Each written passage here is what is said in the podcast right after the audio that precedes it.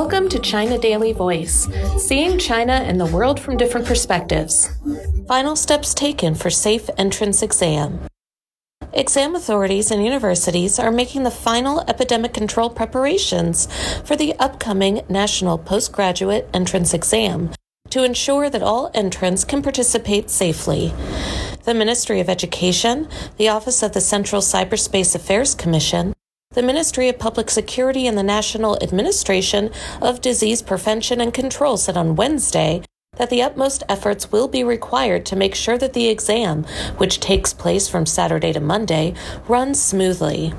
Local authorities should prioritize offering nucleic acid tests to entrants and provide the results to entrants and test centers in a timely manner, according to a release from the Ministry of Education.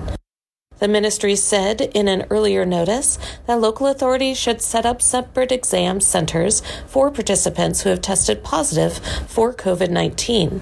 Entrants should wear masks before entering test centers and are advised to keep them on during the exam. Each test center will be equipped with masks, hand sanitizer, and at least one medical worker, it said. Proper ventilation and disinfection steps should be taken before and after each exam, and local authorities can take extra precautions to minimize the risk of infection, it added. Participants from a province or region other than where the test center is located and who would have difficulty returning can apply to take the exam in the region where they are now, the ministry said. The Jiangsu Province Education Examination Authority had required that all test takers have a nucleic acid test on Tuesday and report the results to an online system before Wednesday. Entrants who have tested positive for COVID 19 and those who have a high temperature will take the test in separate centers, while test takers who had negative COVID test results but showed symptoms including fever, cough, or fatigue should report to monitors immediately, the Jiangsu authority said. Beijing Jiaotong University had asked test takers to monitor their health condition beginning on Monday and report nucleic acid test results or antigen test results before Tuesday. Entrants who tested positive or have COVID symptoms should wear N95 or KN95 masks during the exam, while others are also encouraged to wear masks, the university said. The university has also arranged a separate canteen and places for test takers to take a nap during the exam.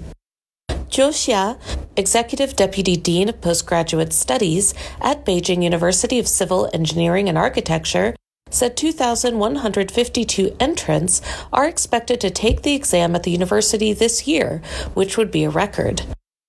The university has set aside 11 test centers for 291 entrants who have tested positive for COVID 19, and it will ensure they remain separate from other test takers, she said.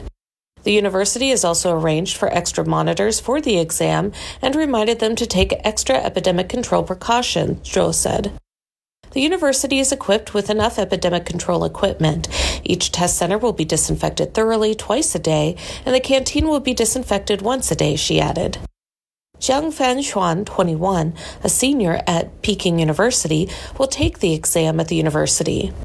All of the epidemic control measures will ensure the health and safety of test takers while also making sure that those who test positive for COVID can still take the exam, she said. She tested positive for COVID about 10 days ago, but only had mild symptoms, so it has not affected her studies much, she said. Although nobody wants to get infected, getting it early can make sure I am healthy during the exam, she added. Jiang said the pressure of the exam is very high, and she stopped studying whenever she felt depressed. I have cried secretly sometimes, and you can just get over the pressure by yourself. A total of 4.57 million people signed up for the exam this year, and experts believe the number will increase again next year. That's all for today. This is Stephanie, and for more news and analysis, buy the paper. Until next time.